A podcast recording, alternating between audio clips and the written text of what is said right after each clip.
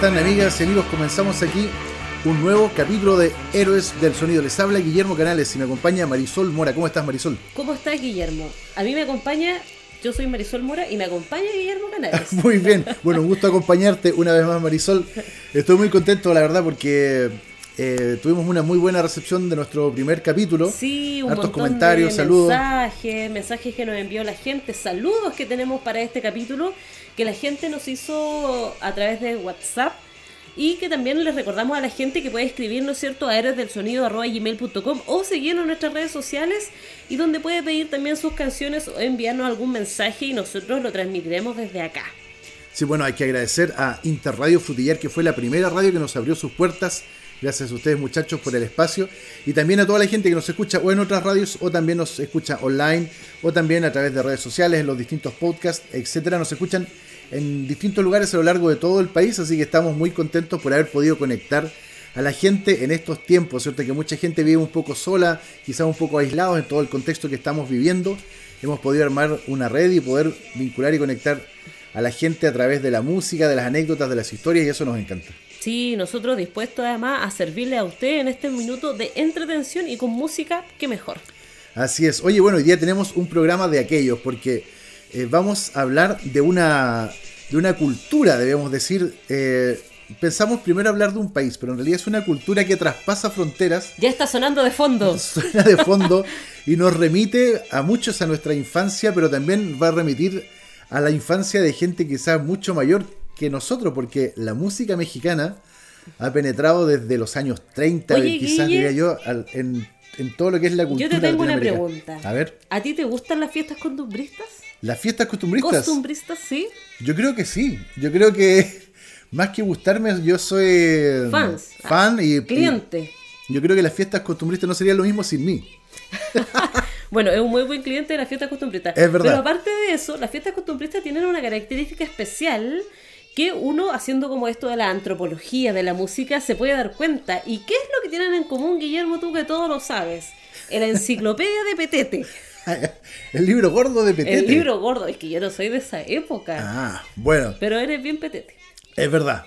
Yo creo que lo que acompaña a las fiestas costumbristas a lo largo de todo Chile es que en todas ellas siempre suena la música mexicana. ¿Y por qué la música mexicana en Chile y en el sur de Chile? Los mexicanos cuando vienen a Chile se asombran. Dicen, ¿por qué escuchan tanta música mexicana? Tengo una amiga mexicana con la que estudié cine en Santiago. Y ella me decía, ¿por qué escuchan música mexicana en el sur de Chile? hay gente vestida de charro en las fiestas. Y yo también me lo pregunté. ¿Y por qué en los veranos se ven esos charros caminando por la carretera esperando su bus para ir a los... A las fiestas, a las fiestas a interpretar su música. Claro. Y yo dije, pregunta y ahí comenzó una investigación histórica, ¿cierto? Bibliográfica. Sociológica. Fuiste a la Biblioteca Nacional. Sí, de ah. por qué se escuchaba música mexicana, en, sobre todo en el sur de Chile. Sí, sabes que, bueno, lo que está sonando de fondo, y seguramente muchos ya lo reconocen, es La Mochila Azul. Es el tema central de una película que, que creo que es de fines de los 70 o el, el año 80 me parece que se estrenó y que tenía como protagonista a un niño que en su época se llamaba Pedrito Fernández. ¿ah? Y que después creció. ¿Y cómo se llamó? Pedro Fernández. Pedro Fernández, porque ya había ya crecido. Pasó de Pedrito a Pedro. Claro. Entonces, en aquella época era un niño que cantaba esta, esta ranchera, ¿cierto? Y, y hacía esta película de la historia de amor del, del niñito que se donaba de la chica y tenían tantos problemas. En el cine Cervantes de Punta Arenas, exitazo del año 80 lleno total, todos los niños cantando esta canción. Y yo creo que así como fue en Punta Arenas, de haber sido a lo largo de todo Chile y probablemente a lo largo de toda Latinoamérica. Voy a contextualizar que esta película se hizo en el 79. Ah, Prácticamente en el mismo año o el año anterior se grabó esta canción con Pedrito Fernández. Así es. Que es el, la de la mochila azul. Eh, un clásico de clásicos. La cantó Cristel también en rojo. ¿Te acuerdas de esa niñita que le hacían cantar y que tenía apendicitis? que fue todo un desastre. Sí, bueno, saludos a Cristel, esté donde esté. Ojalá esté bien. Coterránea de Concepción. Ah, bien, penquista. Oye, bueno, y, si es por hablar de, música ranchera, tenemos, no sé, podríamos estar días y días hablando porque en realidad hay tantos clásicos, ¿cierto? El de las botas negras. Oye, pero este que está sonando de fondo es uno de los clásicos también. Cierto. Este, ¿Cómo se llama este? El de las botas negras. El de las botas negras. Sí. Es un clásico grande. Interpretado por los llaneros A ver, ¿cómo se llama? Los Llaneros de la Frontera. Ah, pues los Llaneros de la Frontera son un clásico también de la música. Pero son como los charros del Humaco. Algo así, claro. O los Reales del Valle y otros, el Charro. Hay el Charro Santana. Hay tantos artistas nacionales chilenos que interpretan la, música mexicana o que la, también la adaptan y la, hacen a, su manera, ¿cierto? Como diría Frank Sinatra. Eh, la verdad es que es parte de. Ya la llevamos en la sangre. Yo creo que apenas suena una ranchera, un corrido o algo, la gente. Eh, es como que se van solas las patas, ¿cierto? Para empezar. Este es el coro. Y como un rayo se El de las botas negras. sí, oye, bueno, ya yo también me preguntaba por qué la música mexicana impactó tanto en Chile desde hace tanto tiempo, ya de casi 80 años de, presencia de la música mexicana. En bueno, pero tiene una respuesta y yo la, y la descubrimos. ¿En serio? Sí. Ilumíname, por favor. Y que tiene que ver con la influencia del cine mexicano que empieza a llegar a Chile en esa época. Sí, claro, porque a pesar de que este no es un programa de cine, es un programa de música. pero como ya dijimos en el capítulo anterior, de la integralidad y que todo esto estaba como sumamente ligado, es la explicación. Integrado, sí, interconectado. Y bueno, y sabes que el cine mexicano, que, que tuvo una, una época de oro en los años 40, 50, tiene que ver también, adivina con qué, con la Segunda Guerra Mundial. Oh. Porque en la Segunda Guerra Mundial. Profesor Guillermo. anoten alumnos, ah, porque en la Segunda Guerra Mundial la gran potencia del cine, que era Estados Unidos y también el cine europeo, no estaban preocupados de hacer películas, o a lo más hacían películas que tuvieran que ver con la guerra, ¿cierto?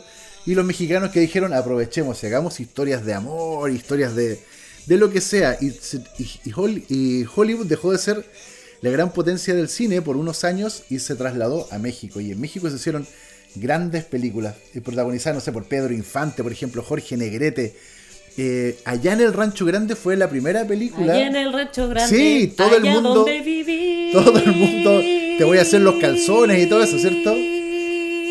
Esa película traspasó fronteras, fue famosa incluso en Estados Unidos y es del año 39 o 40, me parece. Y de ahí en adelante no pararon. Y de ahí surgió, bueno, después eh, Cantinflas, ¿cierto? Bueno, el Chavo del 8 y todos esos programas finalmente que llegaban como... Te saltaste como 40 años, pero sí, llegamos al Chavo del 8. Bueno, pero empezaron a llegar directamente esos productos envasados de la televisión a la televisión de los chilenos y comenzamos un poco a influenciarnos como en Chiloé, por ejemplo, y no sé si aquí en algunas zonas del sur al profesor se le dice maestro. Claro. Como al maestro longaniza. Claro que sí, no, la verdad es que nos ha influenciado mucho y, y bueno, no solo, la, no solo las rancheras, porque en realidad México se fue transformando a, empezó con el cine, ¿cierto? Pero siguió después con la literatura, con otras artes y también la música fue sumamente fuerte y es, lo es hasta el día de hoy a tal punto de que se ha transformado México como el, en, en un, en un imán para los artistas, ¿cierto? La ley se fue para allá, los bunkers, ¿cierto? Los ángeles negros se fueron para allá. Mira, de fondo estamos escuchando a Enrique Guzmán con Popotitos. Oye, porque a, propósito de la potencia de la música del cine mexicano, no solamente se empezó a hacer música folclórica o rancheras, corridos y todo eso, sino que también en México agarraron la onda del rock and roll, ¿cierto? En la época, estamos hablando de la época de Elvis Presley, ¿cierto? de Chuck Berry, Little Richard. Oye, pero este rock and roll era un poco como opacado, ¿cierto? O suavizado de alguna manera por los gobiernos de turno que habían en, su momento en los años 50 que se produjeron donde prohibieron el rock en México. Y comenzaron estas bandas y por qué entonces la explicación de que las bandas mexicanas o la música mexicana y la influencia en Chile es esta melodía melosa Sí, como, que no, como que no, como que no molesta a nadie, no hiere ningún tipo de ideología, ¿cierto? Es como eh, algo como, más romántico, sí, claro. Y es porque en, México en algún momento, en la época en que gobernaba el PRI, ¿cierto? Este, este mega partido político que había en México. En la década de los 50. Sí, pues, el PRI estuvo, no sé cuánto, 70, 80 años en el poder sin parar. Y la verdad es que a ellos les incomodaba mucho cualquier cosa que, pudiera desestabilizar un poco el, país y consideraron que el rock y estas cosas como de la rebeldía de los jóvenes y todo eso era contraproducente y no hallaron nada mejor que prohibirlo. Y todo lo que era como demasiado escandaloso en torno al rock and roll lo prohibieron y por eso los músicos se vieron obligados a hacer solo canciones así como dulces, melosas y de amor y etcétera. De hecho, Enrique Guzmán, que pertenece como a la denominada nueva ola del rock and roll mexicano tiene que ver un poco con esa tendencia y como lo que esperaban los gobiernos un poco de la música que se hiciera en esos países en esa instancia o en ese entonces. Así es. Bueno, ah, Enrique Guzmán es como, es como el Elvis Presley mexicano. ¿ah? Se casó con un artista de cine y era una figura, un tipo. Hizo películas también. Y, y de esta unión con esta. Ah, sí, pero como no, pero como las manzanas nunca caen muy lejos del árbol, ¿quién es la hija de Enrique Guzmán? Lo único que recuerdo es que también se veía Guzmán. ¿Será Alejandra Guzmán? Alejandra Guzmán es hija de Enrique Guzmán y es una tremenda artista mexicana también que tiene eh, tremendos temas, grandes éxitos. Es parte de una camada también de mujeres mexicanas que unieron un poco la música melosa con también el rock y le dieron bastante fuerza, ¿no? Estaba Gloria Trevi, me acuerdo, y otras. Y Alejandro Guzmán destacó, bueno, tenía además todas las espaldas de sus padres, ¿cierto? Que eran eh, tremendas figuras mexicanas. Oye, te invito a escuchar la próxima canción que es de Alejandra Guzmán entonces, Eternamente Bella Bella. Tremendo tema. Vamos a ver.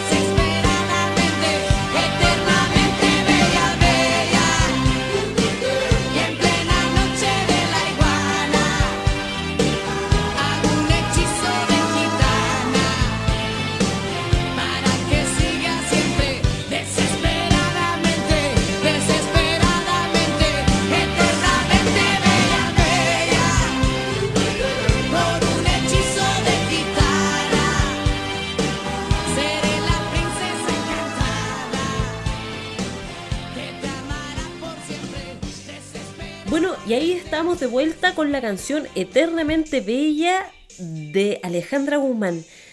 Una canción que no se condice con la carta de principios feminista día, ¿cierto? Porque es una mujer en el fondo que le canta a que siempre tengo que estar eternamente bella para conservar a mi hombre al lado a pesar de que él bese con labios de fuego y todas esas cosas del maltrato.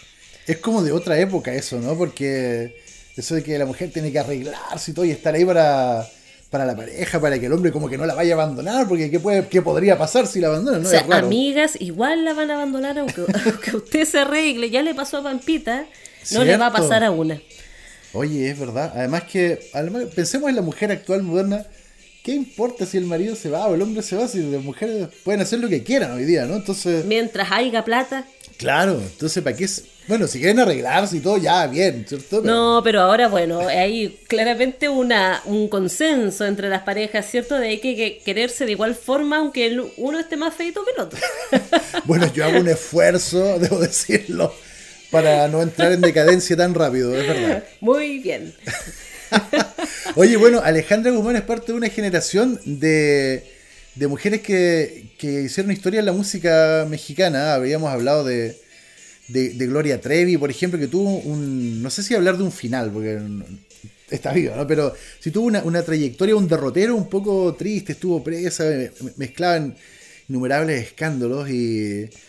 Y, pero ella también fue una persona muy rupturista, ¿cierto? Y que, y o sea, para la época, sí, por el año 91, yo creo que después de Cindy Lauper podemos poner a Gloria Trevi medias rajadas, ¿cierto? El pelo suelto, chascón, escarmenado. Y eh, que nos viene a mostrar su música, que es súper escandalosa y que hace estas como apariciones en televisión súper escandalosas, pero que finalmente tienen, tienen un mensaje, creo yo, de libertad. Sí, eh, también había otra, otra cantante mexicana muy famosa porque tiene mucho que ver con Chile. Es Yuri, ¿te acuerdas de Yuri? La maldita primavera. La maldita primavera. y cover o es de Yuri? Con el apagón, qué cosas suceden y todo eso, ¿no? Hay que vengan los bomberos. Mujeres al borde de un ataque. O sea, si pudiéramos enumerar los éxitos de Yuri, no sé, podríamos estar una tarde entera, porque son montones, pero aquí en Chile en realidad no la recordamos tanto por sus éxitos, sino que porque una vez vino al Festival de Viña y se fue con el cantante de una banda de rock chilena. Que hace, que, tiene una canción muy parecida al nombre de nuestro programa, que es eh, ¿No es Héroes del Silencio? No, nada que ver, son españoles. No importa. Nunca me pasa. No, es que yo soy perfecta. Cierto, yo igual, yo, yo una vez, la única vez que me equivoqué fue cuando pensé que me había equivocado. Oye, el grupo se llamaba Al Este. ¿Te acuerdas que cantaba eso? Hay un límite que rompe el deseo. Clásico en los ah. discos. Bueno, Yuri lo escuchó cantar al chascón ese. y, se, enamoró. Se enamoró. Oye, pero después descubrió que su pareja se separaron porque como que la pareja era media rara o algo así. Bueno, no sé, yo no me meto en la vida de nadie. Solo sé que eh, no, yo tampoco, cuando volvieron a México yo después de un tiempo... del antecedente eh, festivalero. O sea, el, antecedente de... la farándula, la, farándula. Volvieron a México y después descubrieron a Cristo, lo que en el fondo está muy bien. Y, se dedicaron como a evangelizar con la música. Eh, se abstrayeron de ese pasado un poco farandulero y eh, un poco extraño y hicieron varias películas cristianas. ¿En serio? Yo trabajé en un canal de televisión en Castro, Chiloé, donde había un espacio contratado por un grupo y ellos llevaban cada fin de semana una película evangélica de Yuri para oh, antecedente freak. Muy freak y para, y, para ponerla al aire. Y, y, eso yo creo que de alguna forma se esperaba que influenciara a, la, gente, ¿no? Para que cambiara y...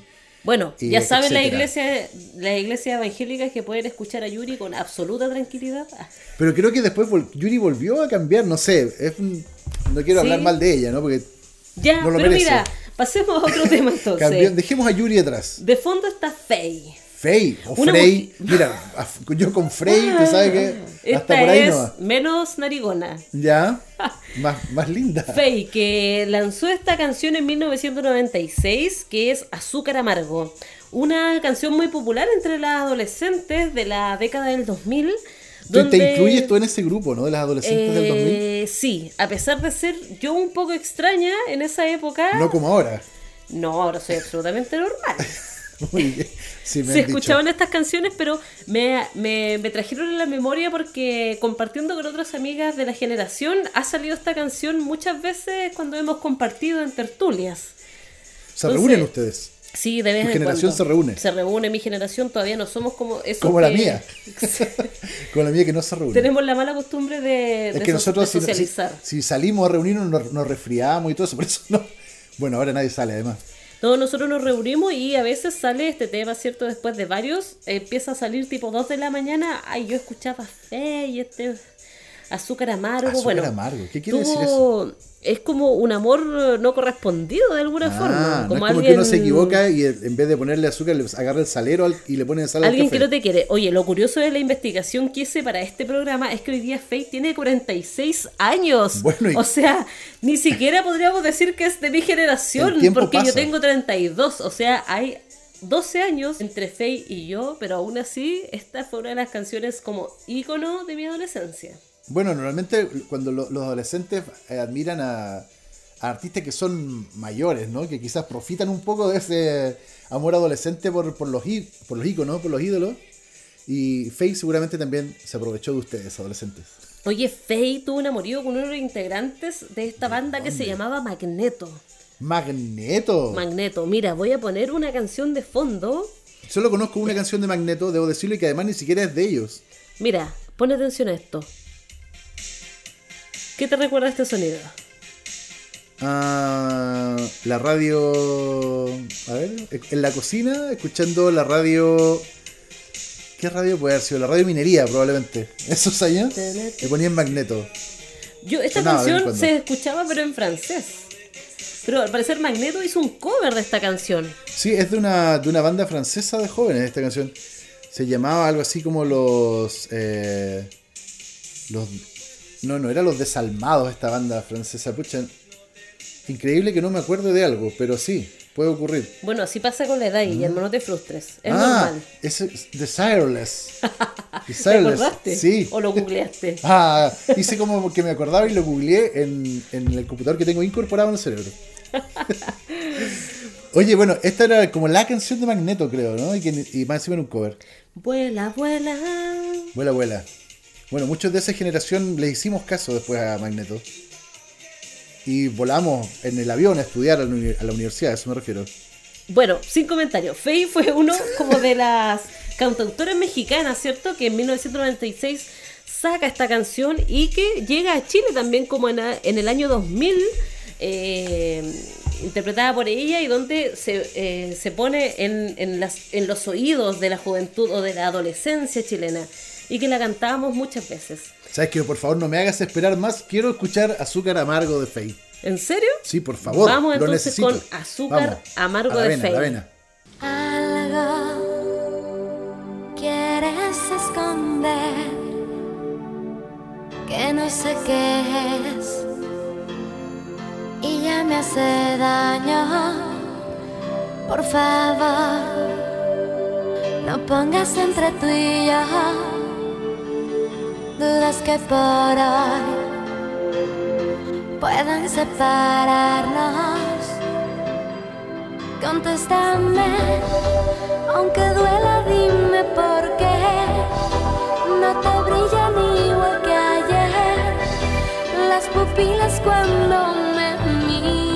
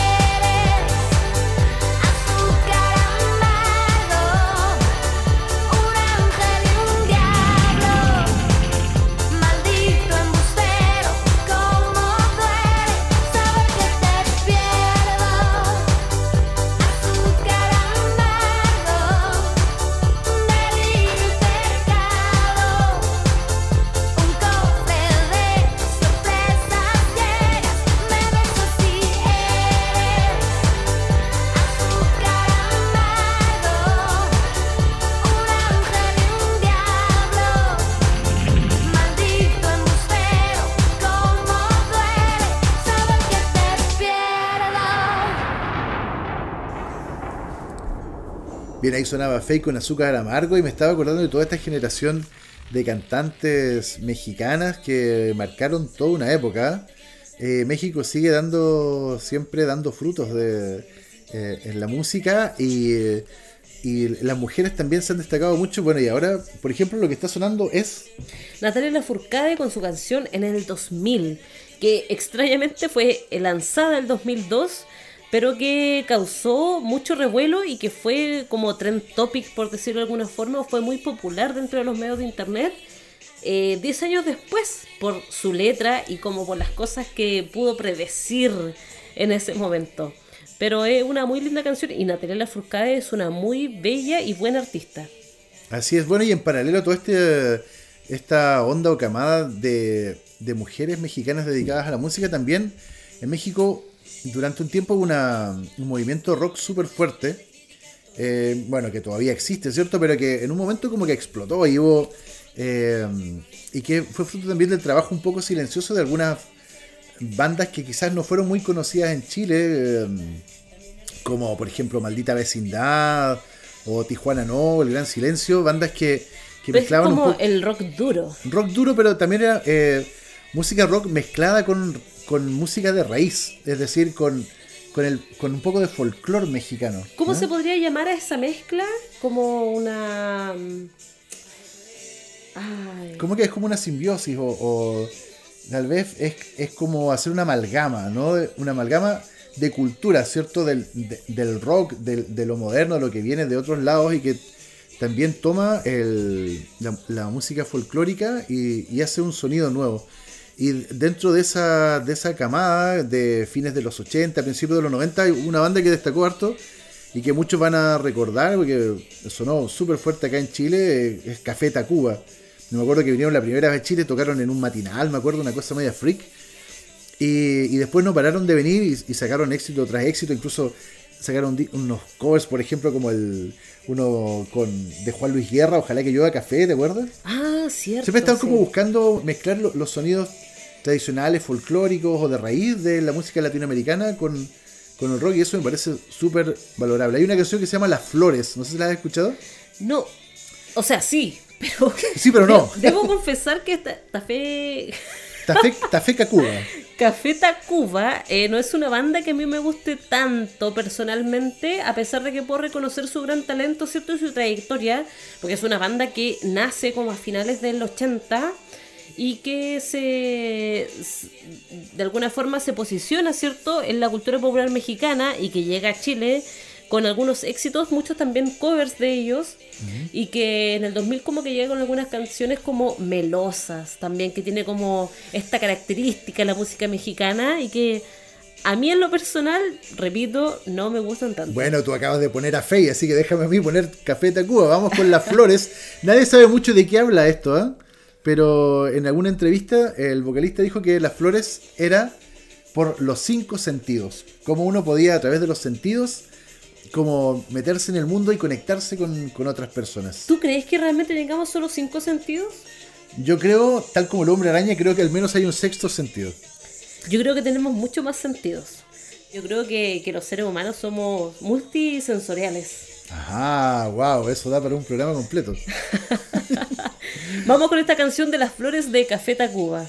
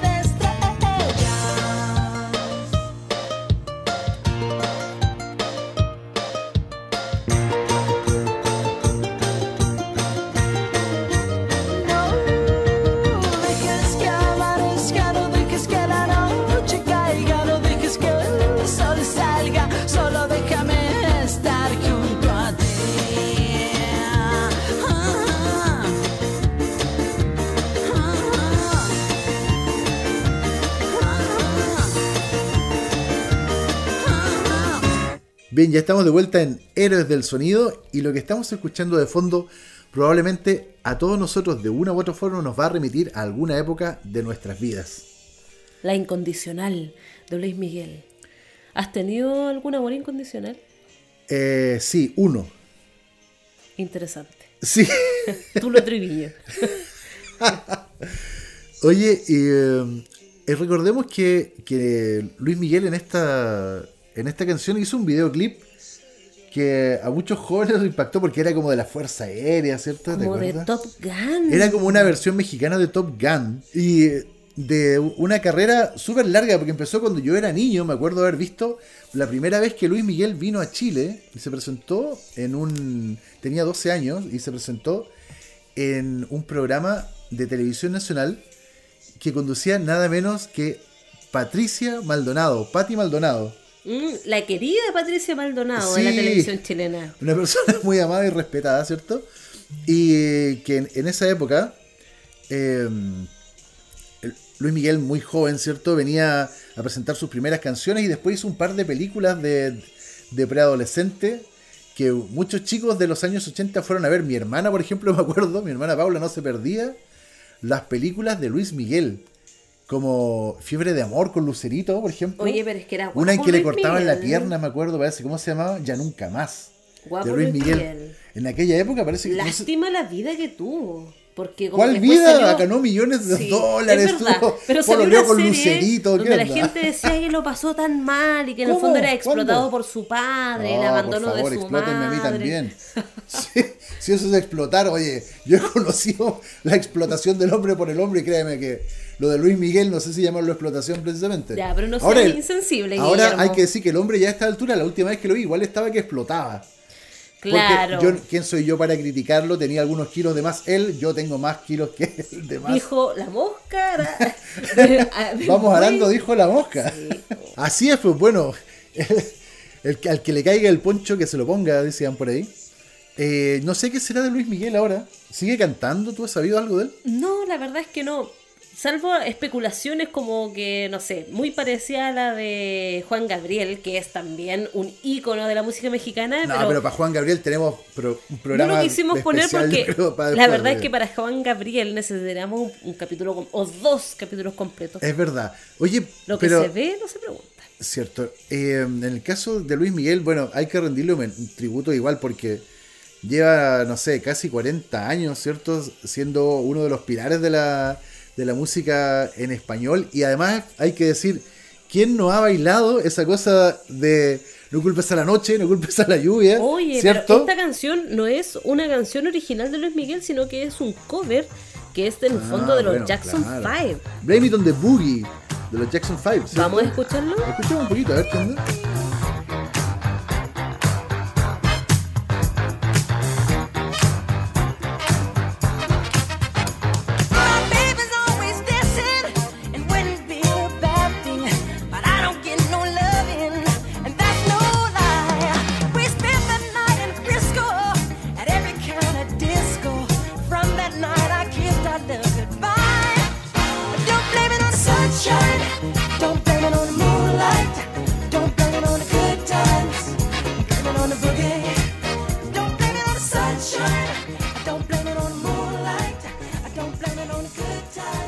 Oye, tremendo tema de los Jackson 5, pero nos estamos desviando un poco del tema porque queríamos hablar de la música mexicana y yo creo que hay que volver a, Luis Miguel, ¿cierto? Eh, mucha gente va a querer que recordemos esa época dorada del Top Gun mexicano y recordemos ese tremendo video de Luis Miguel como piloto de la Fuerza Aérea.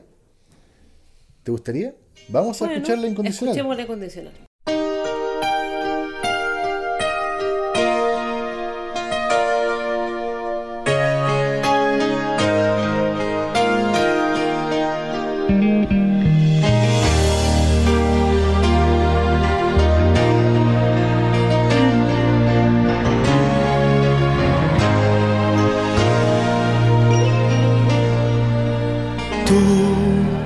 incondicional. siempre tú. Amistad, ternura, qué sé yo. Tú, mi sombra has sido tú. la historia de un amor que no fue nada.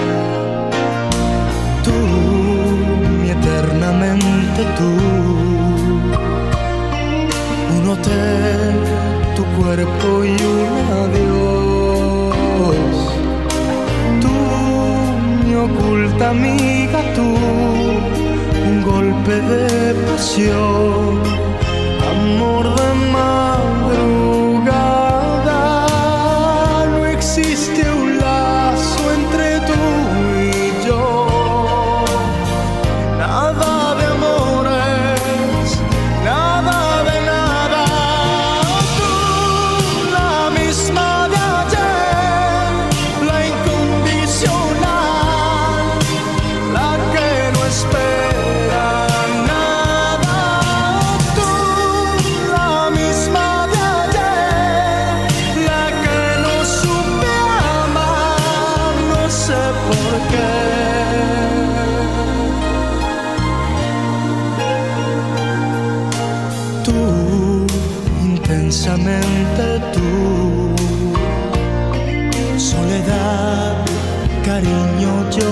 sonido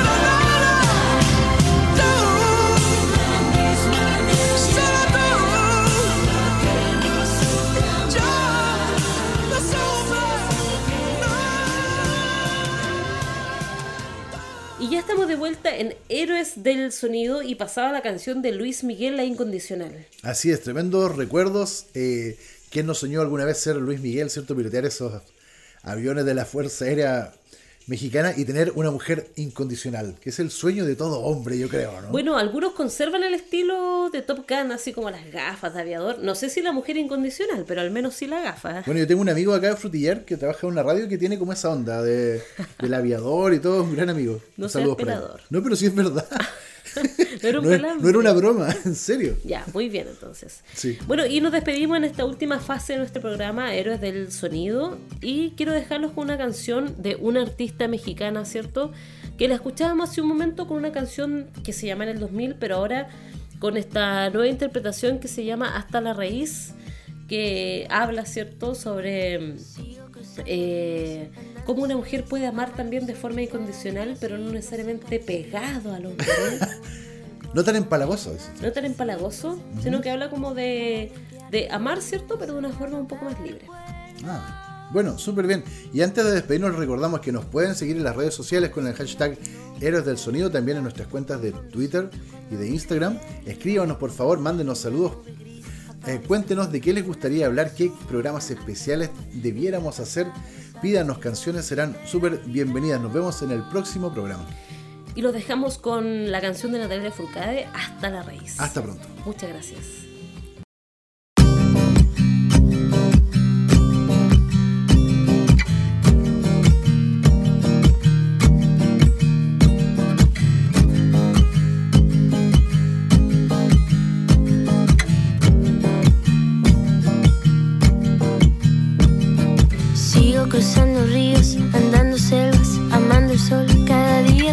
Sacando espinas de lo profundo del corazón. En la noche sigo encendiendo sueños para limpiar con el humo sagrado cada recuerdo. Cuando escriba tu nombre en la arena blanca con fondo azul, cuando mire cielo en la forma cruel de una nube gris, aparezcas tú. Una tarde subo una alta loma, mire el pasado, sabrás que no